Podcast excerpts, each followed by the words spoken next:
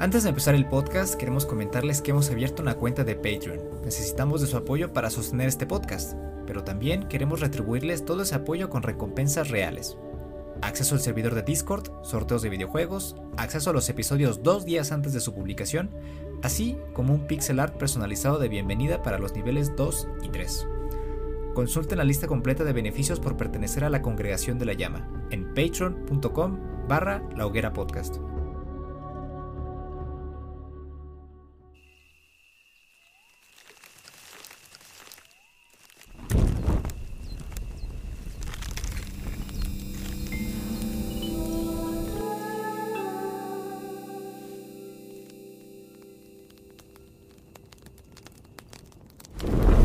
¿Quieres que hablemos de Kirby?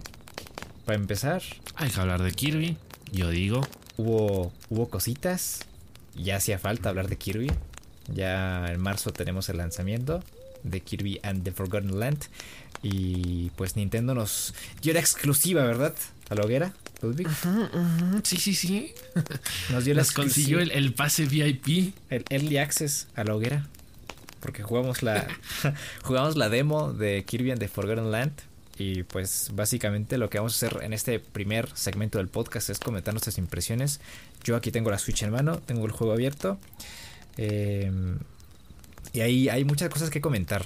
Y ahí aquí vamos a romper con los ideales o con las los juicios que teníamos con este juego de inicio, ¿no? ¿Qué es lo que esperábamos del Kirby and the Forgotten Land? Nos voltearon la tortilla con esta demo que salió eh, recientemente. Porque para empezar, el juego no es un juego de mundo abierto, como todos pensábamos o imaginábamos. Es un juego bastante lineal. eh, obviamente tiene sus segmentos eh, en los que podemos explorar, ¿no? Y, distraernos por un momento. Pero tenemos que regresar a la senda principal del juego. Sí es una de las de las cuestiones de las que nos vinimos a enterar ya a la mera hora. Que al menos ah, yo, yo creo, bueno, hay mucha gente que sí está un poquito preocupada o decepcionada en ese sentido porque lo de Kirby en mundo abierto parecía demasiado ambicioso y demasiado bueno para ser verdad. Pero si lo piensas, eh, cr- creo que el salto era, era muy alto. O sea, e- e- era una distancia muy larga entre lo hecho anteriormente por Kirby en, en entregas anteriores y entre lo que sobre el papel pensábamos que este Forgotten Land iba a ser. O sea, yo creo que si nos ponemos un poquito más realistas y más objetivos, decimos, bueno, esto parece el, el paso obvio, el paso natural, el, ciclo natural de las cosas dentro de la saga de Kirby, pero sí es un bajón de, de hype a la hora de jugarlo porque s- sí esperábamos que fuera muy diferente y en ese sentido muy parecido al, al Mario Odyssey.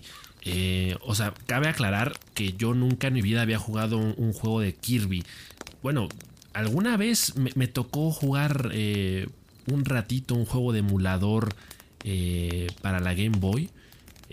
Pero era uno de los primeritos juegos de Kirby, bastante sencillos, nada que ver con este Forgotten Land. Entonces, para mí, todo este tiempo, mi referente, mi punto de comparación era precisamente el Super Mario Odyssey. Eh, porque desde el tráiler siempre le, encontramos muchas similitudes. Ya jugándolo, eh, uno se da cuenta que eh, el diseño de los escenarios y el ambiente del juego, al menos a mí sí me recuerda mucho a, Mario Odyssey, porque e- es esta mezcla de mundo hiperrealista combinado con mundo animado, en donde incluso me parece que en, el caso de Forgotten Land apela mucho a un escenario posapocalíptico, ahí con eh, las edificaciones deterioradas y, partes de las construcciones tiradas en el suelo. eh, o, o la propia naturaleza apoderándose de lo que antes solía ser suyo. Eh, y en ese sentido, como que, pues sí confirmamos un poquito también lo que habíamos vaticinado antes, ¿no? El tema de que el apartado visual está ok. O sea, si tú lo ves a simple vista, a primera vista, dices, está bonito. O sea, el estilo de arte está bien definido. Pero, o sea, el, el juego corre bien, pero luego ya si te das cuenta de que si le prestas mucha atención, especialmente al- a los terrenos más alejados, eh, a, a lo que no sale tan cerca del personaje, pues como que sí está un poquito ahí nomás por hacerse, ¿no? Y, yo creo que eso va de la mano con el tema de que el juego no sea mundo abierto como tal, porque se enfocan mucho en detallar eh, lo que sale de primera mano, lo que el personaje va viendo de forma progresiva mientras avanza en el mapa, y lo que queda en la lejanía, pues queda poco detallado, eh, lo cual le resta profundidad, pero es un juego bonito de cualquier forma. Incluso la, cámara del juego está limitada. O sea, no es una ah, cámara que respeta la perspectiva del personaje y ya, nada más. No puedes salirte de, un, de una cierta área en el juego. Entonces me queda claro que eh, el arte y el trabajo visual en el juego fue muy limitado. Está enfocado en lo que vemos como jugador. Digo, con lo que tenemos hermanos ahorita con lo que sabemos ahora de que el juego no es un juego de mundo abierto, que es un juego eh, pues que se acerca mucho a los juegos regulares de Kirby. Yo el referente que tengo es Kirby Triple Deluxe en la 3DS. Eh, respetaron mucho los combos del personaje, los poderes, la absorción. Este elemento de mm, del Mouthful Mode le da un buen giro de tuerca, lo hace eh, dinámico, empuja un poco a eh, pues a maquinar y a pensar y a idear eh, algunas formas de encontrar o superar algunas zonas. En, los avances del juego parecía que el, quien estuviera realizando el gameplay era el que estaba en, total control de la cámara y del personaje y daba la impresión de que estaba explorando el, mundo sin más. Entonces... Es que los, los trailers del juego nos presentaban un, juego más dinámico, aparentemente desde el aspecto visual.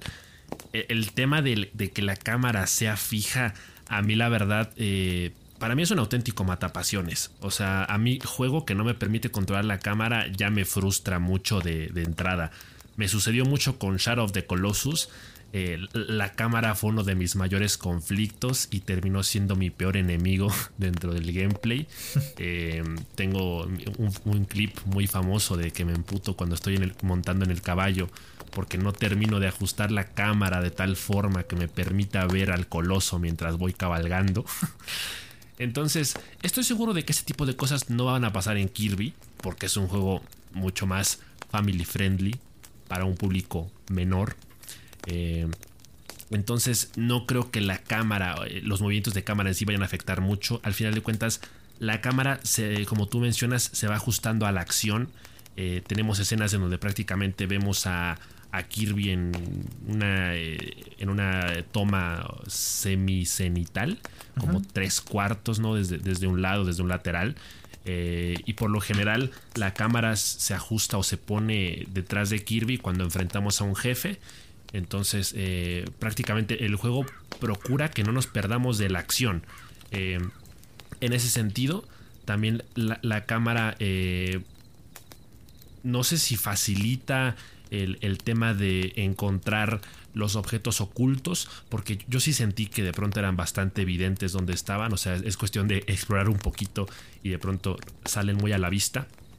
entonces, en ese sentido, para los completistas, va a ser eh, algo bastante que, lo van a tener ahí en sus narices, ¿no?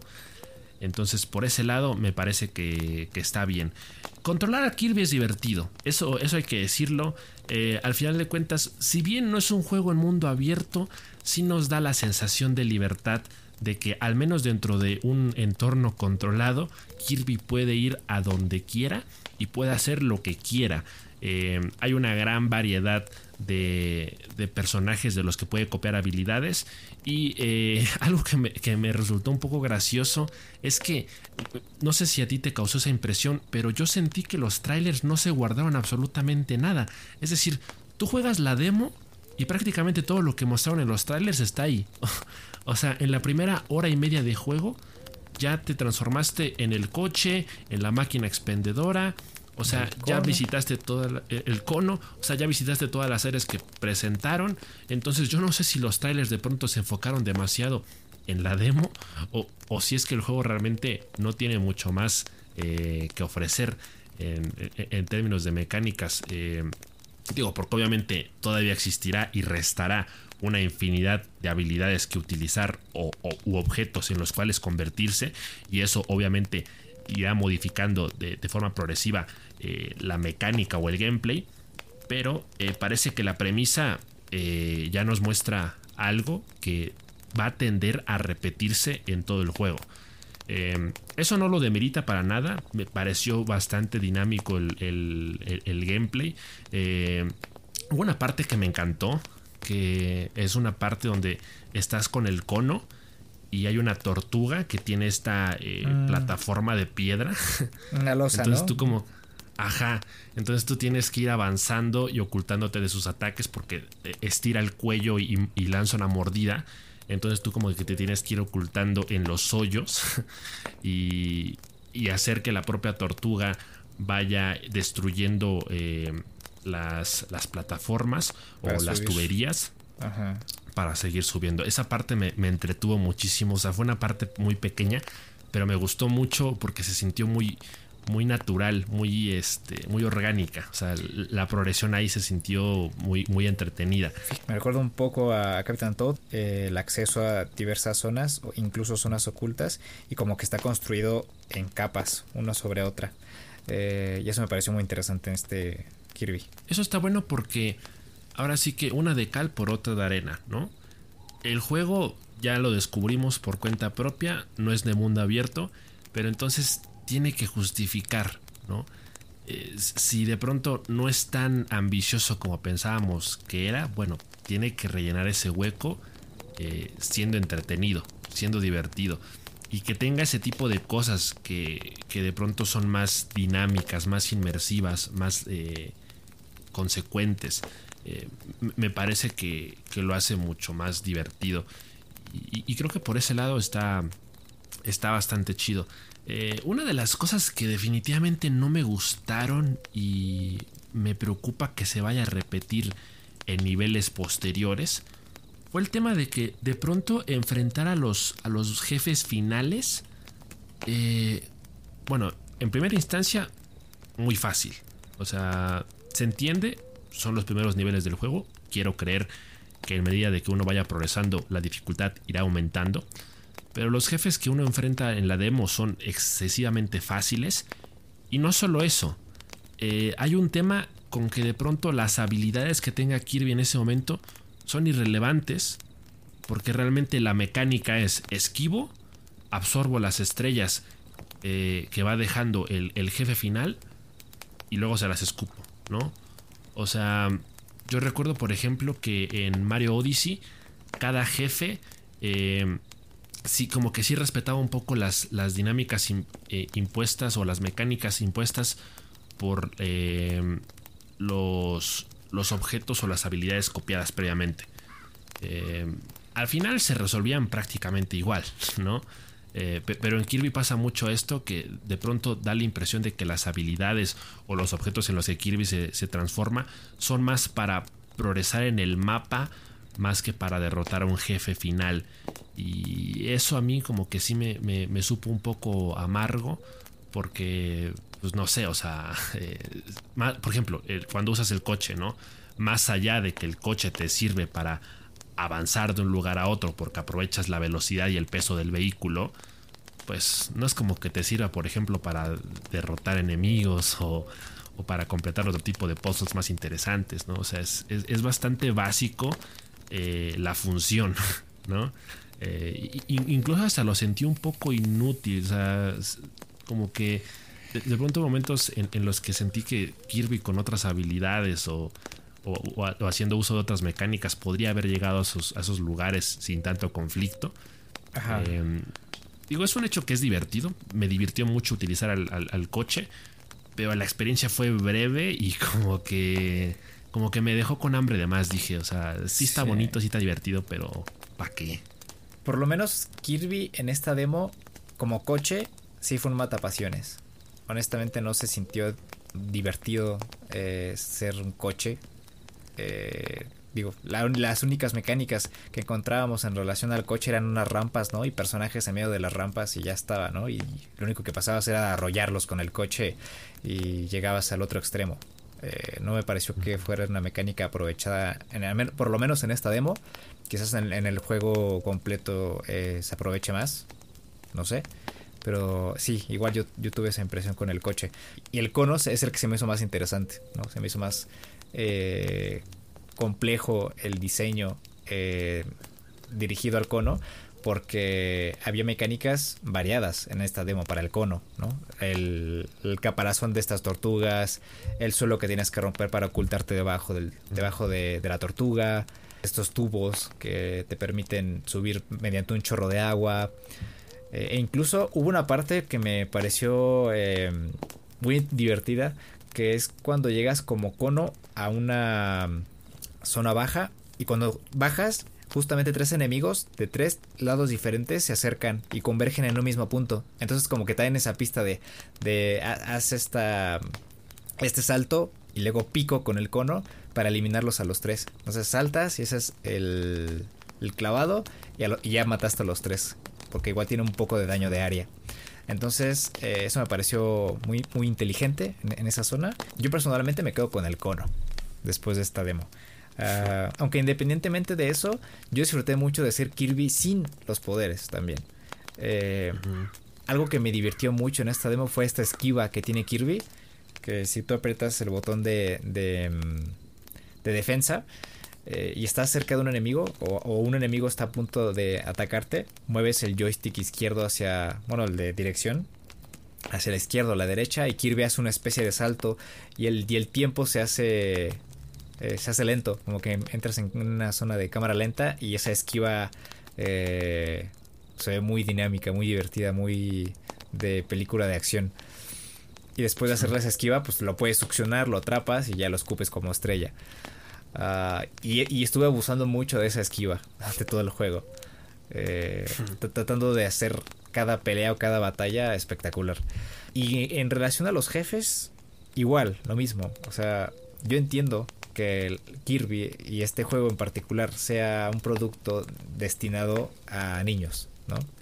Eh, las dos dificultades que tiene este juego, literal, aquí las tengo, son salvaje, que es el modo difícil, ¿no? Entre comillas, y brisa. Sí. La, la descripción de brisa dice, una aventura de Kirby fácil de jugar en la que dispondrás de mucha vida, el modo perfecto para iniciarse en juegos de acción. Y salvaje dice, una aventura de Kirby más desafiante y salvaje, con picos de dificultad, pero en la que se te recompensará con muchas monedas estrella. Tal vez, y, estoy especulando, aunque probablemente tenga razón, es que esta demo establece una dificultad baja para que sea em, completada por la mayor cantidad de jugadores.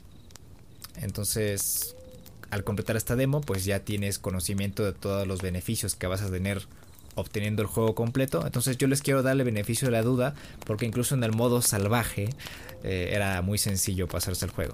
Yo esperaría que en el juego completo haya más dificultades, más niveles. Sería interesante que la dificultad fuera aumentando. Yo, realmente tengo fe de que eso sea algo que, sí vaya a estar presente en el juego completo. Porque también hay que decir otra cosa, la premisa de la historia eh, me pareció un poco básica.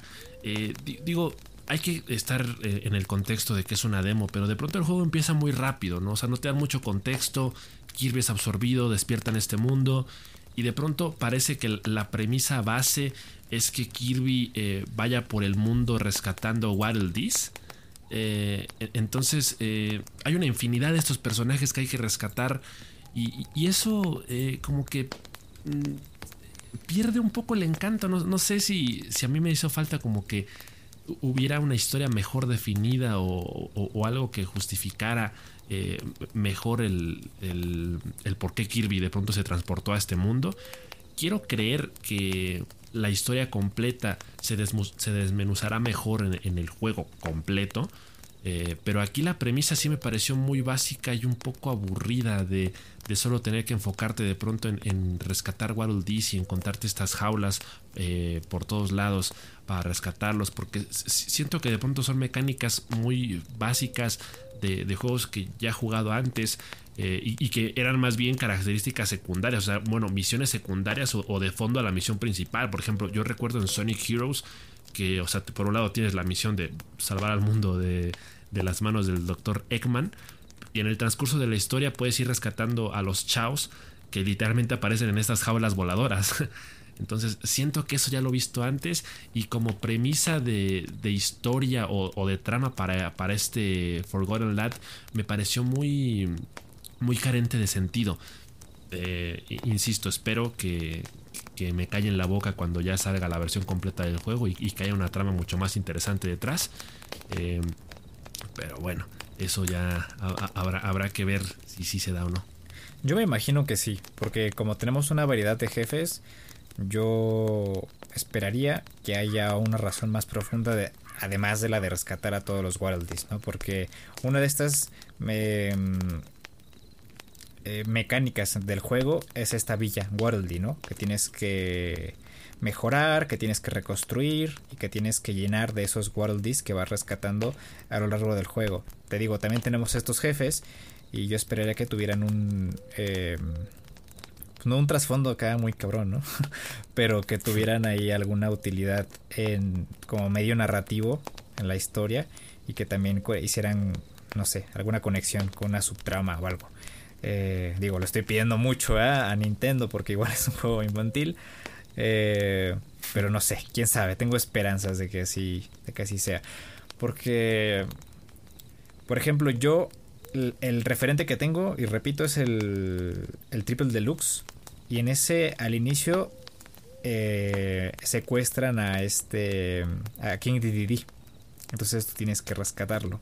No, no, recuerdo quién lo secuestra, pero tienes que rescatar a King Dedede. Que poco le interesa, ¿no? Si es Hitler o el Papa al que secuestraron. Entonces, este, si él ve algo, algo malo, algo que está fuera de lugar, pues obvio se va a lanzar. Eh, pero pues acá sí está medio, medio, medio crudo porque es una, un recurso narrativo muy común en varios videojuegos, ¿no? De rescatar a una serie de personajes a lo largo de todo el juego, ¿no? Eh, muchos juegos lo utilizan como un medio secundario, como un bonus, ¿no? Si tú rescatas a todos estos personajes, obtienes X arma o mejora, o obtienes este pedazo de historia, etcétera, etcétera, etcétera. Eh, yo esperaría que no sea yo, como tú espero que no sea el, el pretexto de la historia o la base.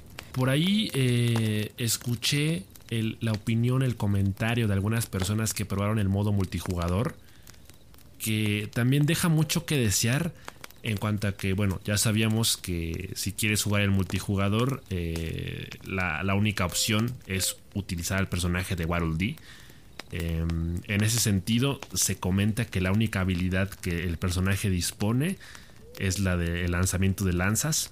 Y hasta ahí, o sea, no hay más.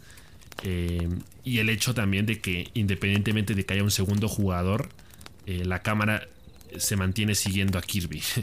Entonces hay momentos en los que eh, el Waddle Dee puede quedar muy fuera de, cuadro, eh, lo que obviamente denota el, la poca importancia que, tiene, ¿no? Eh, es interesante porque se comenta que la introducción de este segundo personaje dentro del modo multijugador cooperativo se puede hacer en prácticamente cualquier instante durante la partida, lo cual está bien. Pero eh, sí deja mucho que desear en cuanto a que pensábamos que iba a tener un poquito más de relevancia. Y no, al, final del día parece ser simplemente una cuestión agradable del juego, una excusa para jugar con amigos o con un hermano, etc. Eh, pero es lo típico, ¿no? De, cuando eh, juegas con tu hermano menor y le dices, sí, sí, estás jugando, no mames, tremendo combo que te armaste y el control ni siquiera está conectado. Entonces es como de, sí, está bien, tiene modo multijugador cooperativo, pero nada más es como un aditamento extra y eh, un guiño agradable que realmente no va a tener mucho peso dentro del juego en sí. A mí un detallazo que me gustó mucho del juego, al principio, cuando entramos y estamos en una zona silenciosa, después de ser arrastrados por el mar, al principio se puede escuchar el tema del, juego, cantado por los pajaritos. No sé si llegaste a jugar con audífonos o algo, pero se escuchaban, se escuchaban estos pajaritos ahí cantando el, el tema principal del juego. Entonces, ese men, ¿qué podemos concluir? hambre de más, si nos quedaron ganas de más Kirby and the Forgotten Land o la demo ya fue más que suficiente. A mí sí. Fíjate que a mí me gustó que no fuera un mundo abierto. A mí me echó un poquito para atrás que fuera un mundo abierto por lo angustioso que es para mí un mundo abierto. Digo, no es como que no me gusta Rise of Forbidden West. Pero sí llega a ser un poquito agobiante. Sí, llega a ser un poco agobiante. Abrumador. Abrumador. Eh, llegar a tener que explorar todo ese espacio, tener que cubrirlo, ¿no? Por, por lo mismo de, de, querer completar el juego, ¿no? Y obtener todo y, y, descubrir los secretos. Entonces yo estoy satisfecho con este mundo semiabierto, lineal. Me dan ganas, me dan ganas de jugar la versión completa. Eh, estoy satisfecho con la variedad de movimientos y habilidades que respetan, ¿no? Que traen de los juegos anteriores. Eh, los trasladan a este nuevo Kirby. O la cantidad de formas en las que se puede convertir o succionar. Eh, me provoca ese esa curiosidad de, querer jugarlo también. Entonces hay un montón de factores que me provocan jugar Kirby and the Forgotten Land. Yo creo que es un juego bastante disfrutable. Eh, esa es la impresión que tengo después de jugar esta demo. Así que si se me presta la oportunidad yo lo voy a jugar. Sí, señor. Sí, sí, coincido. Es un juego divertido, tiene mucho potencial. Eh, igual que tú, me siento muy alivianado porque el juego no sea mundo abierto, porque eso me, deja creer o me, me, deja abierta esa posibilidad a pensar que las horas de juego que le voy a tener que invertir van a ser mucho más reducidas de las que en un principio yo creía. Eh, entonces eso para mí siempre eh, es un alivio. Así que eh, me parece que va a ser un juego que, va a ir al punto, ¿no? O sea, que va a ser divertido, que a lo mejor no va a ser una experiencia eh, inolvidable, pero que va a cumplir, a lo mejor no va a ser tan largo o tan profundo, pero, eh, insisto, sí da la impresión de que va a ser extremadamente divertido. Y yo por eso también me, sumo al, barco. lo único que sí es que ya si nos ponemos quisquillosos, pues hay un temita, ¿no? De que si de pronto eh, eh, la versión completa del juego sale por ahí en unos 50, 60 dólares y, de entrada sabes que ya no estás ante un mundo abierto como en el Mario Odyssey, a lo mejor ahí ya te lo piensas dos veces. Eh, pero no dudo que, la experiencia completa sí pueda terminar valiendo la pena. Tema de conversación infinito en este 2022. ¿Qué pasó ese men? ¿Qué pasó con Elden Ring? Cuéntanos. Bueno, pues pasa que hay gente muy enfermita ese men, ¿no? Eh, este mundo está habitado por, por gente normal y por gente que encuentra formas inusuales de pasarse los juegos, ¿no? Desde los que emulan el Doom Eternal en... Bueno, no el Doom Eternal, el Doom, el Doom clásico, ¿no? En calculadoras y refrigeradores y demás. Eh, hasta gente que utiliza el Ring Fit de la Nintendo Switch, este accesorio para poder hacer ejercicio, eh, pues lo han utilizado para básicamente derrotar a un jefe en Elden Ring. Oh my fucking god. Eh, eso está muy curioso, muy interesante. Eh, está cagado. E, es una de esas cosas que de pronto uno agradece porque eh, nutren un poco el lore, ¿no? Dentro de la comunidad de jugadores de Elden Ring. Eh, es, un, es, una, es un dato curioso, un dato chistoso. Pues qué cabrón, ¿no? Añadido a la lista de objetos barra eh, comida con las que los jugadores se han pasado el Dark Souls o en este caso un jefe de Elden Ring, ¿no? Esto lo metemos a la categoría de los plátanos, de las guitarras del Guitar Hero. Hay, hay para escoger, ¿no? O sea, ahora sí que elige tu herramienta de sufrimiento, ¿no? de autolesión. En este caso decidieron utilizar el Elden Ring eh, y matar a un jefe. Y está, está cagado.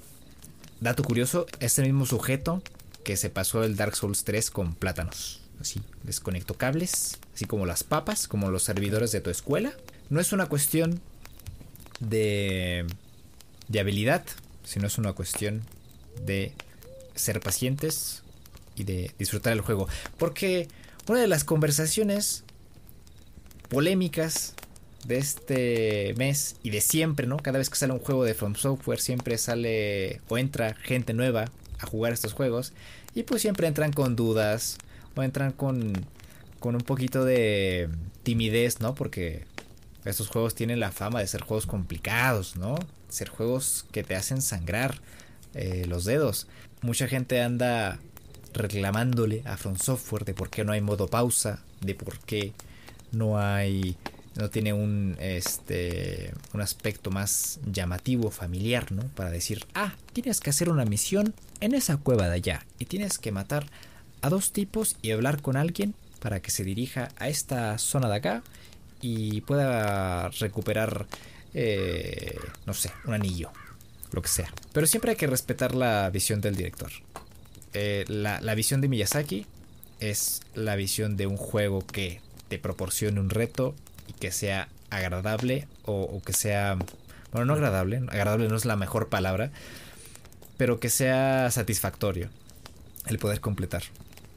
Eh, y un modo pausa y, un mapa, ¿no? Y puntos de interés.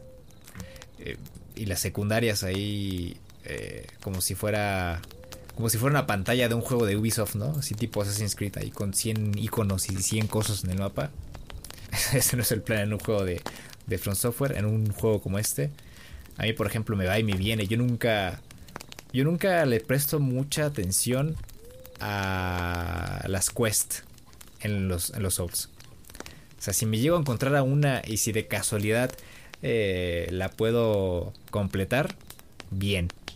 Si no, no pasa nada. Chido. Porque mi, mi, objetivo es matar a todos los jefes y comprender un poquito del lore, ¿no? Con, las, con los objetos que me voy encontrando. Eh, y ya está. Tampoco me atrevo a profundizar tanto. Por ejemplo, yo te invité a ti, ¿no? Que te iniciaras con Elden Ring para. Para que comenzaras a disfrutar de una experiencia claro. Inolvidable. ¿no? ¿Tú qué opinión tienes? Tengo curiosidad, ¿no? Igual ya tienes un poquito de de mis ideas, ¿no? Sobre estos juegos, porque yo soy el que el primero que te dice juégalos. Eh, pero tú como una, una, persona nueva en esto del Dark Souls y del Elden Rings, ¿tú cómo ves esa situación? Yo soy, yo sí soy muy partidario de la idea de que si te vas a meter en algo nuevo, sí tienes que ir con un poquito de contexto. Yo estoy de acuerdo que ahorita Elden Ring es la gran novedad, ¿no? está llamando mucho la atención y como tú mencionaste, hay mucha gente nueva que se está acercando por primera vez a, un juego de este estilo, ¿no? Entonces se están encontrando con algo que no está cumpliendo sus expectativas eh, o, o, que no eh, van de la mano con sus propios estándares de calidad, ¿no? Eh, es decir, son cosas a las que definitivamente no están acostumbrados. Entonces yo creo que sí te tienes que empapar, aunque sea un poquito de, del antecedente, ¿no? De, del background de este tipo de juegos. Tienes que saber a qué te estás metiendo. O sea, no te puedes meter nada más así eh, a lo güey, nomás a, a, ver qué sale, ¿no? O sea, está bien, por curiosidad te, te, la hago válida, ¿no? O sea, quieres probar Elden Ring, o sea, si te quieres dar ese lujo, adelante, hazlo. Pero si a la mera hora te encuentras con algo que realmente rompe con todo lo preestablecido, con todo lo que tú conocías, eh, pues al final del día, ¿de quién es realmente la culpa? ¿Del juego o tuya por no haberte enterado un poquito más? ¿no? O sea, uno tiene, cuando uno conoce un producto de entretenimiento nuevo, ya sea una serie, una película o en este caso un videojuego, uno tiene que ir con la mente abierta eh, de sobre qué esperar. O sea, tú no puedes ir con una idea preconcebida de lo que quieres porque eh, para eso mejor hazlo tú, ¿no? O sea, si, tú quieres que algo esté hecho como a ti te gusta, hazlo tú. O sea, no puedes ir por ahí, por la vida, ¿no? Eh, consumiendo productos de entretenimiento, esperando que todo lo que consumes se acople a lo que a ti te gusta. Vas a encontrar cosas muy diferentes que rompan por completo con, con tu visión del mundo. Eh, en este caso, Elden Ring es eso, ¿no? O sea, es, un juego que a mucha gente eh, la está asustando, le está provocando ansiedad, porque se están topando con un juego que es extremadamente difícil y, que tiene un ritmo muy intenso y que no es tan vistoso o, tan family friendly como un juego de, Nintendo. O sea, amigos, ahí tienen la demo del Kirby and the Forgotten Land. O sea, ¿qué hacen en Elden Ring si buscan una, una experiencia mucho más casual? Eh, entonces, no es culpa del estudio, no es culpa de From Software, no es culpa de Elden Ring que el juego esté así. O sea, es un juego para fans eh, y, que al mismo tiempo desde su desarrollo se planteó que fuera para un público un poquito más extenso, ¿no? Tú ya me lo dijiste, o sea, tú, tú, has insistido en que este sería un buen punto de partida para alguien que nunca ha jugado un juego de este estilo. Pero de cualquier forma, yo ya sé o yo ya me estoy tratando de mentalizar de a lo que voy. O sea, yo nunca he jugado un Dark Souls, nunca he jugado un Bloodborne, no jugué el, el, el Sekiro Shadow Die Twice. O sea, yo sé que voy a topar un juego en el que voy a valer muchísima verga. y es posible que me termine eh, desesperando. Es muy probable y soy muy, muy propenso a que este juego acabe con mi paciencia muy rápido.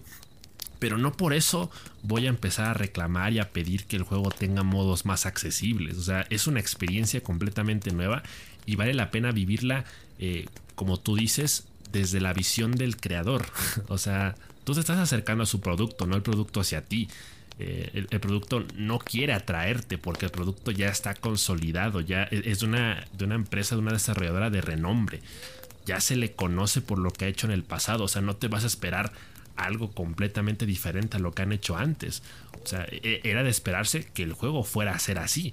Entonces eh, es necesario que, uno se acerque al juego con, con esa mentalidad y de de saber que te vas a encontrar algo que probablemente sea muy difícil y muy diferente a lo que has jugado, pero que no precisamente por eso es malo. Eh, es una experiencia buena, muy a su manera, y, y para los que eh, realmente gusten de estos retos, eh, es una cuestión de que practiquen mucho, de que aprendan a, a, memorizar quizá algunos patrones dentro del juego, porque me he dado cuenta que eso es muy importante en este tipo de juegos.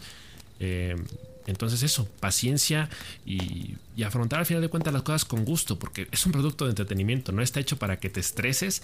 Eh, digo, desde la concepción de los juegos de From Software se sabe que es muy probable que eso suceda, pero la idea es que te diviertas, la, la idea es que la experiencia sea gratificante y, y, como tú dices, a lo mejor el juego no es precisamente un flan, pero sí es gratificante, o sea, sí es satisfactorio jugarlos. Entonces eh, es una experiencia muy recomendable, pero es definitivo que no es para todos.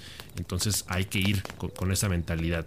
Eh, en todo caso, eh, yo sí te diría que a lo mejor la posibilidad de poner pausa en algunos momentos, o sea, porque no, no, digo que para todo, pero digo, yo no, no sé cómo es la experiencia del juego en sí. Eh, pero yo, yo, siento que hay algunos juegos, o, en este caso el Elden Ring, a lo mejor le podría venir bien el poder ponerle pausa de vez en cuando. Más que nada porque luego se te cansan las manos, ¿no? O sea, hay un tema ahí muy obsesivo eh, con, con querer hacer las cosas rápido y querer hacerlas bien de una. Que, que te fatigan demasiado y, y, eso hay que verlo por, por un punto de vista eh, de salud, o sea, muchas veces eh, estar con esa tensión, con el control, eh, resulta muy, muy negativo pa, para la salud. Entonces, habría que verlo quizá por ese lado. Pero eh, en general, eh, un, un, modo fácil me parece inconcebible para, para un juego de, de, este estilo. Yo creo que es más una, una cuestión de cultura, pero no cultura así de, ah, sí, que hay que ser elevados para jugar el Ring. No, o sea, con de, el meñique. No, o sea, de cultura de que de la variedad, o sea, de la cultura de saber, conocer que hay juegos que evitan la pausa por alguna razón. Eh, acá es por la sensación de angustia. O sea, tampoco es como que el juego te quiera provocar ansiedad y angustia, así de, de suicídate, güey, este, córtate. No, eh, pero una, una, una, sensación de que no estás a salvo en, en, en, en ningún lugar, como tal. Eh, pero no es como que te vayan a atacar ahí si tú estás cerca de la hoguera. A menos que no te hayas acercado a ellos y los hayas este, eh, dirigido hacia allá. No lo van a hacer. Entonces eh, es algo que vas aprendiendo en la marcha y que a la larga pues lo olvidas. O sea, yo, yo cuando mencioné el modo pausa se me hizo ridículo porque nunca lo necesité.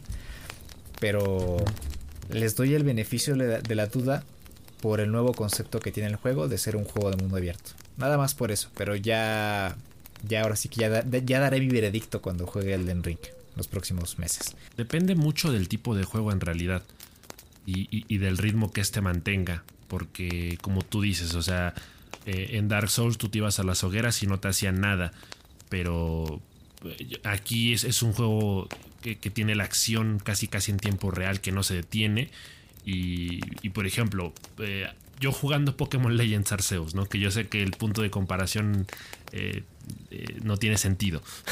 Pero de pronto me pasa que, bueno, el juego tampoco tiene pausa como tal. puedes ponerle pausa entre comillas si accedes al menú o, si accedes al inventario. Porque de alguna forma se congela la acción mientras tú estás buscando tus objetos, ¿no?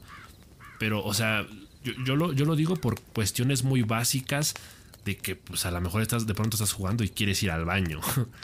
Eh, y si no le puedes poner pausa mientras vas al baño, a lo mejor en lo que tú dejas el juego ahí porque no le puedes poner pausa, te matan y pierdes tus objetos o pierdes el progreso, etc. Eh, entonces creo que yo lo, yo lo digo a lo mejor más por ese, por ese lado. Eh, como tú mencionas, el juego a lo mejor tiene un, ritmo que para la mayoría de los jugadores hace sentir que la pausa es innecesaria. Entonces, eh, creo que, mm, como tú mencionas, eh, si el juego está hecho así es por algo, ¿no? Porque se pensó que realmente era irrelevante incluir esa función. Entonces, habrá que verlo por cuenta propia. Esperemos que no tarde mucho tiempo antes de que, que no pase mucho tiempo antes de que podamos probar el Elden Ring. Pero pues ya veremos cómo es esa cuestión, que tanto nos afecta el no poder pausar eh, un juego en mundo abierto como este. Pues ya veremos, ya veremos cuando juguemos el de Ring. De cualquier forma el juego está vendiendo bien. Y tiene un promedio de un millón de juegos recurrentes en la plataforma. Entonces es, un exitazo. Eh, lo que me choca mucho es que siempre anden comparando Horizon con los lanzamientos que salen a, a, su costado siempre que, llega un juego de estos, ¿no? Porque, por ejemplo, Horizon Zero Dawn salió en 2017, si no mal recuerdo. Em, junto a eh, Zelda Breath of the Wild. Entonces ahí siempre la andan eh, pues macaneando así como de pues qué mala suerte, ¿no? Pero igual vendió bien, o sea, igualmente vendió bien Horizon Zero Dawn, igual Horizon Forbidden West vendió bien. Yo creo que es una, una cuestión de percepción, porque igual son dos públicos diferentes. Y la otra cuestión, ¿no? Este, este comercial tailandés que salió hace poco para promocionar ah, el Ring. Sí, es, es, una manera muy curiosa de, de promocionar el juego. Sí, que comienza por un drama familiar y al final dice hasta que regrese el sin luz, ¿no? Y regresa su, ¿qué es su nieto, su hijo? No, no, recuerdo bien. está, está, está, muy chistoso, pero es un comercial bastante bien hecho, tiene muy buena producción. Entonces la neta como que sí desconcierta, ¿no? Y, y, de alguna forma se supone que la trama del comercial como tal pretende resumir la trama del Den Ring. Sí. Entonces es, bastante interesante que lo hayan hecho de esa manera. Pero es anecdótico este comercial. Si no lo han visto, ahí les vamos a dejar en la descripción el link para que lo vean. Buenísimo. De aquí nos pasamos a Tumero Mole. Tuvimos Pokémon Presents. Y tuvimos el anuncio de novedades en Pokémon Go. Tuvimos también por ahí novedades en este LOLcito de Pokémon. ¿Cómo se llama? El Pokémon Unite. Otras noticias por ahí interesantes. Pero lo más importante, yo creo que el foco fue el cierre, ¿no?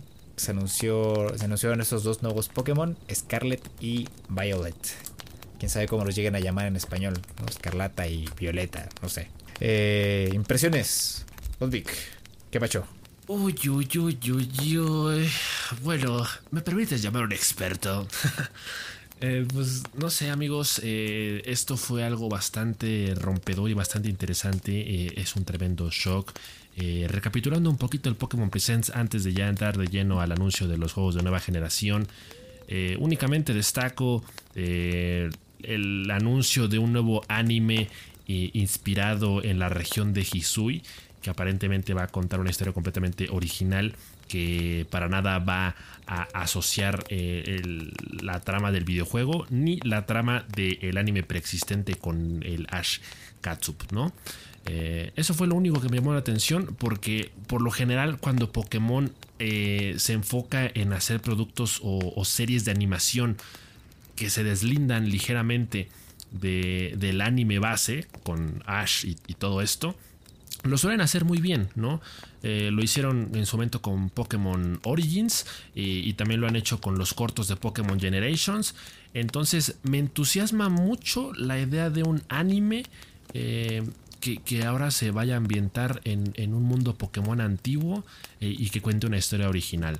Eh, de ahí en fuera no me llamó la atención absolutamente nada. Eh, incluso eh, el anuncio de esta nueva actualización para el Pokémon Legends Arceus, la verdad es que no ni me viene ni me va. porque digo, ya más adelante cuando complete el juego, si es que lo termino, les daré mis impresiones. Pero desde ya les puedo decir que, me ha dejado mucho que desear el Pokémon Legends Arceus. Y, en ese sentido, la actualización con nuevas misiones y nuevas tareas eh, definitivamente tampoco me está ilusionando demasiado.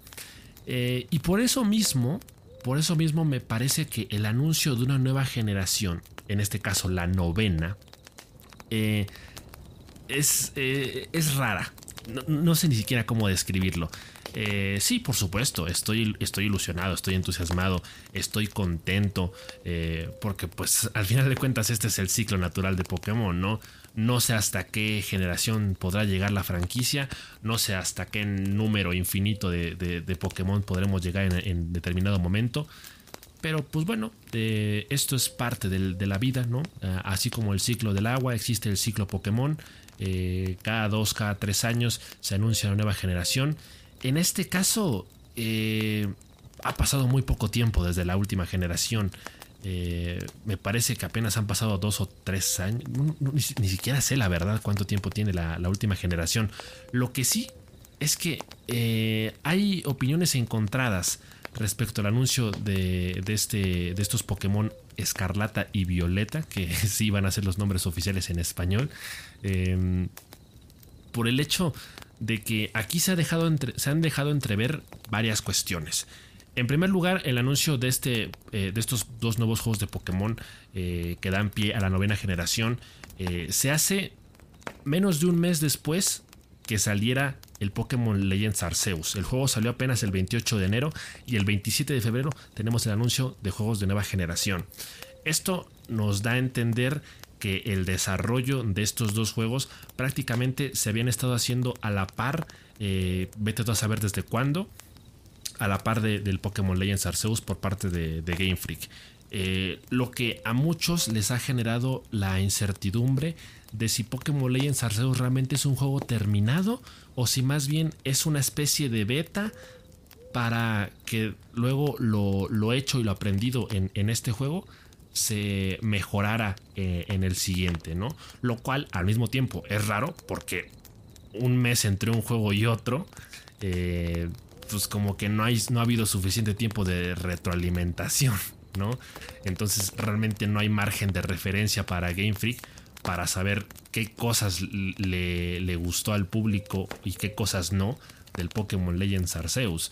Em, lo que sí se ve que, aprendieron y mejoraron es un poquito el, apartado visual. Los colores en, este tráiler o cinemática que vimos del, del, Pokémon Scarlet and Violet eh, sí se ven mucho más vivos, eh, se ve mucho más un mundo de fantasía, eh, lo cual es, es bonito y, recuerda a, juegos como el Pokémon Colosseum o el Pokémon XD Gale of Darkness para la GameCube. Entonces, por ese lado, me parece que, está bien. Em, va a ser nuevamente un juego en mundo abierto em, pero pues al parecer en, esta ocasión ya ambientado en una época más contemporánea. Eh, entonces, supongo que eh, van por la dirección correcta, pero sí parece que ambos proyectos están como muy encima del otro, entonces no queda claro si ha habido suficiente tiempo de desarrollo para ambos juegos. Eh, el, motor gráfico y, el motor de físicas, me, parece, de, de, este Pokémon Violeta y Escarlata, van a ser los mismos que en Pokémon Legends Arceus, lo cual no es precisamente algo bueno porque eh, en ese apartado eh, el juego sí cojea mucho. Em, el juego se ve bonito, pero habrá que ver si no tiene estos problemas presentes en Pokémon Legends, que, son las caídas de FPS o los malos renderizados o los problemas con la iluminación, em, o algunos objetos que de pronto tienden a, a buguearse demasiado. Eh, entonces hay, mucha cola que pisarle a, este nuevo proyecto. Eh, los iniciales eh, me encantaron, la verdad. Hace tiempo que no me ilusionaba tanto con, el anuncio de, los nuevos iniciales. Amé a los tres, desde ya no tengo un favorito porque los tres me gustaron por igual. Es muy interesante porque esta novena generación de Pokémon se va a basar en España entonces, por primera vez en la historia, los nombres, los nombres oficiales de los Pokémon están en español. O sea, Esprigatito y Fuecoco son canon. Eh, así se van a llamar a, nivel internacional, lo cual es bastante curioso. Eh, obviamente esto ha desatado muchos memes y con la comunidad española.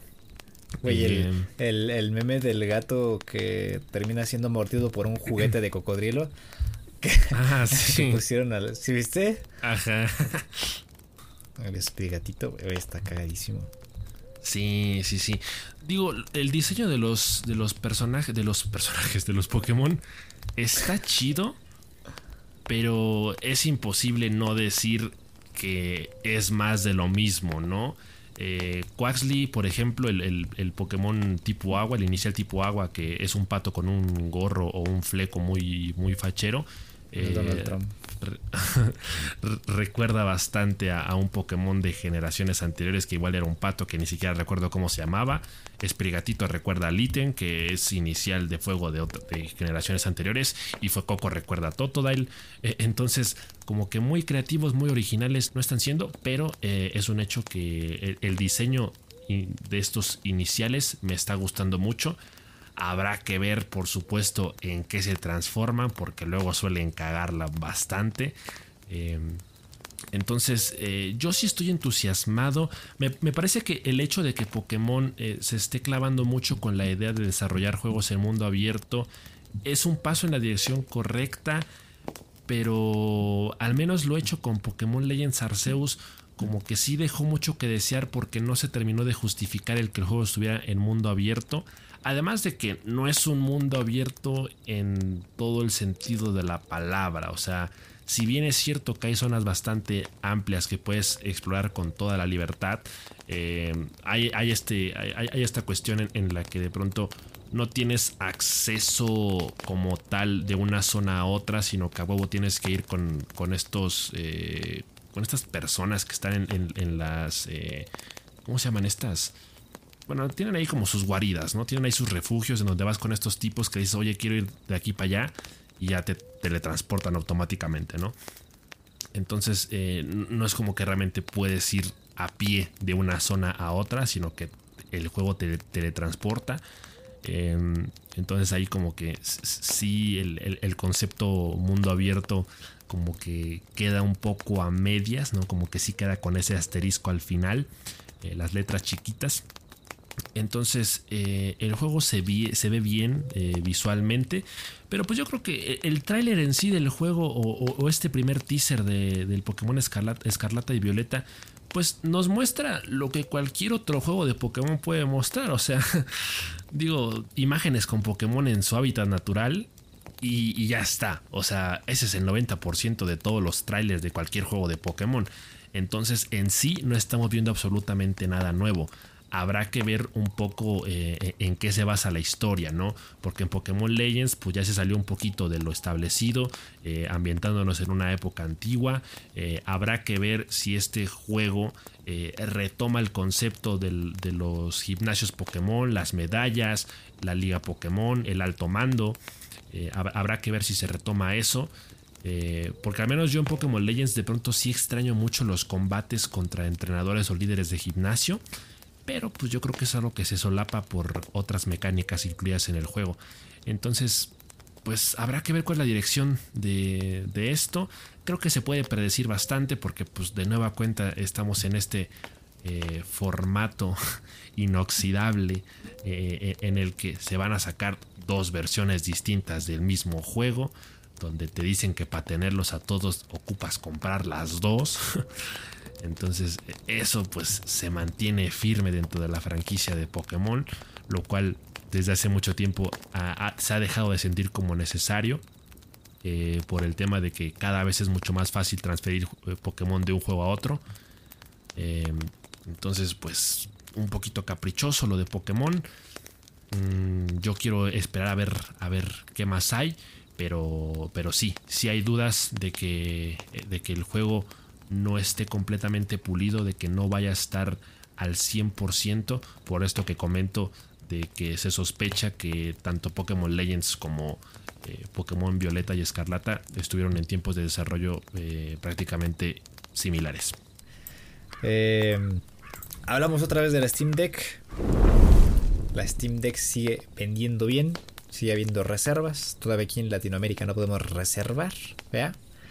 Pero ya hubo gente a la que ya le llegó su consola. Como parte de este, de este lanzamiento, ¿no? Y de la publicidad de esta Steam Deck, eh, Gabe Newell, el mismísimo Gabe Newell, eh, se puso a entregar consolas en persona. Salió este video de Gabe yendo a las puertas. Me parece que esto fue en Seattle. Y empezó a repartir Steam Decks cual Santa Claus. Así como se pone a repartir ofertones eh, cada, cada, cada rato. En esta ocasión se puso a repartir su propio producto. Y es un video bastante divertido, es muy curioso, ¿no? Bueno, no es curioso porque Gabe es muy buena persona, se la nota. No, no nada más es porque es gordito.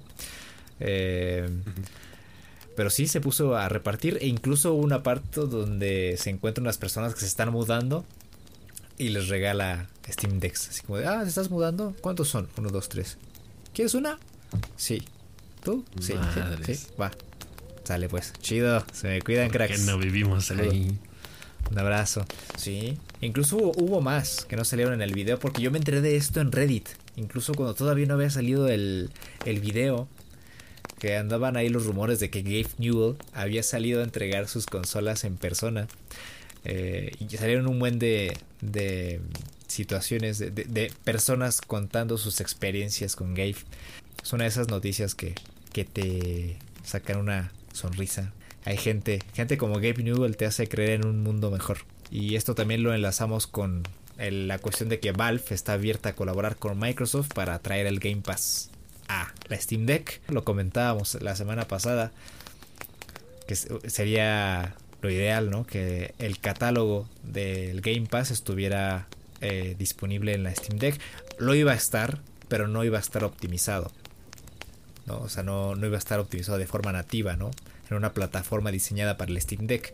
Ahora, si entran en pláticas y empiezan a, planearlo, pues sería una buena opción. Ojalá que sí, ojalá que sí, porque de entrada Microsoft, eh, pues sabemos que dentro del terreno de las PCs ya tiene bastante optimizado y, la comunidad entera ya está familiarizado con el Game Pass en PC. Eh, o sea, prácticamente todo el catálogo de, Xbox está disponible en, computadoras. Entonces se entiende como algo lógico que eventualmente pueda estar en una Steam Deck, que como hemos comentado en ocasiones anteriores, es prácticamente una computadora portátil. Em, exclusiva para, gaming, muy enfocada en, esos, en esos lares. Eh, entonces yo creo que eh, el tiempo nos llevará eventualmente a eso, tiene todo el sentido del mundo. Habrá que ver si se adapta un sistema operativo o, algún eh, software para esa biblioteca de juegos como tal o si van a poder incluirse como parte de la biblioteca de, Steam. Eh, eso habrá que prestar especial atención pero sí parece bastante lógico y, ojalá que sí, porque eso va a aumentar mucho la plusvalía de la consola, que de por sí ya la tiene. Y obviamente si nos quedamos en el terreno estrictamente legal, porque es bien sabido que eh, con un par de retoques por aquí y por allá, eh, le puedes quitar el sistema operativo que viene por defecto a la, Steam Deck y prácticamente ponerle Windows o lo que tú quieras. Y aquí cerramos, cerramos ya con eh, las compras de pánico, con el mandado eh, nos vamos a la central de abastos, ¿no? Para ver qué transacciones se hicieron durante esta semana, porque ya parece moda, ¿no? Ya parece una, una locura, como la enfermedad de las vacas locas. Pues ya todos están comprando todos. Se armó la horchata de cheques y de y de transacciones. Y ahora Netflix acaba de comprar Next Games que si no mal recuerdo, Next Games ya le había hecho un juego a Netflix de Stranger Things. en teléfonos. Creo que es una desarrolladora que se especializa en juegos móviles. Eh, y ahora con toda esta... Ahora sí que la movida inversa, ¿no? La movida de antaño de crear contenido audiovisual y a partir de ese contenido audiovisual crear un videojuego eh, va a ser ahora parte de su estrategia de mercado. De entrada, hace tiempo ya habíamos escuchado el rumor que realmente ya ni supimos en qué quedó de que Netflix quería entrar de forma definitiva a la industria de los videojuegos y, que eso suponía, como tú dices, eh, aprovechar su catálogo de series originales para luego traducirlas eh, en historias más interactivas. Em, por ahí se hablaba de, que Netflix estaba eh, pensando en una plataforma de suscripción para tener acceso a estos juegos como pasa un poquito con el servicio de Apple Arcade.